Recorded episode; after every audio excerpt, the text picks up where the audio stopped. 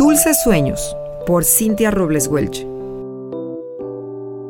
Me fui a la cama refunfuñando. Mamá me volvió a confiscar la bolsita de dulces de la última fiesta. Hmm, sin que me diera cuenta, como si fuera una maga elegante con un sombrero de copa, ¡Chazam! los desapareció. Pero claro que fue ella, yo lo sé. Es la única que se preocupa por esas cosas.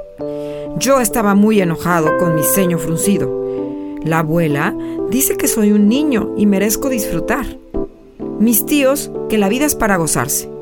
Mis maestros nos consienten en el festejo escolar con algodones de azúcar y ellos toman refrescos en el recreo. Total, ¿qué tanto es tantito? Pero mientras te platico, estoy con el ojo pelón, sin poder dormir. Porque antes de meterme a bañar, escondido en la regadera, me di un atrancón de dulces Sí, me puse abusado y metí dos puños en mi bolsillo. Ahora estoy solo en mi habitación. Todos duermen y yo tengo mis ojos igual que la luna llena, redondos y abiertos, llenos, tan llenos de luz.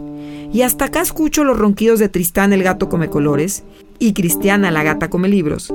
Y yo, la jirafa en pijamada come dulces, lucho con esta sensación que recorre todo mi cuerpo. Me siento ansioso, inquieto y ya quiero parar.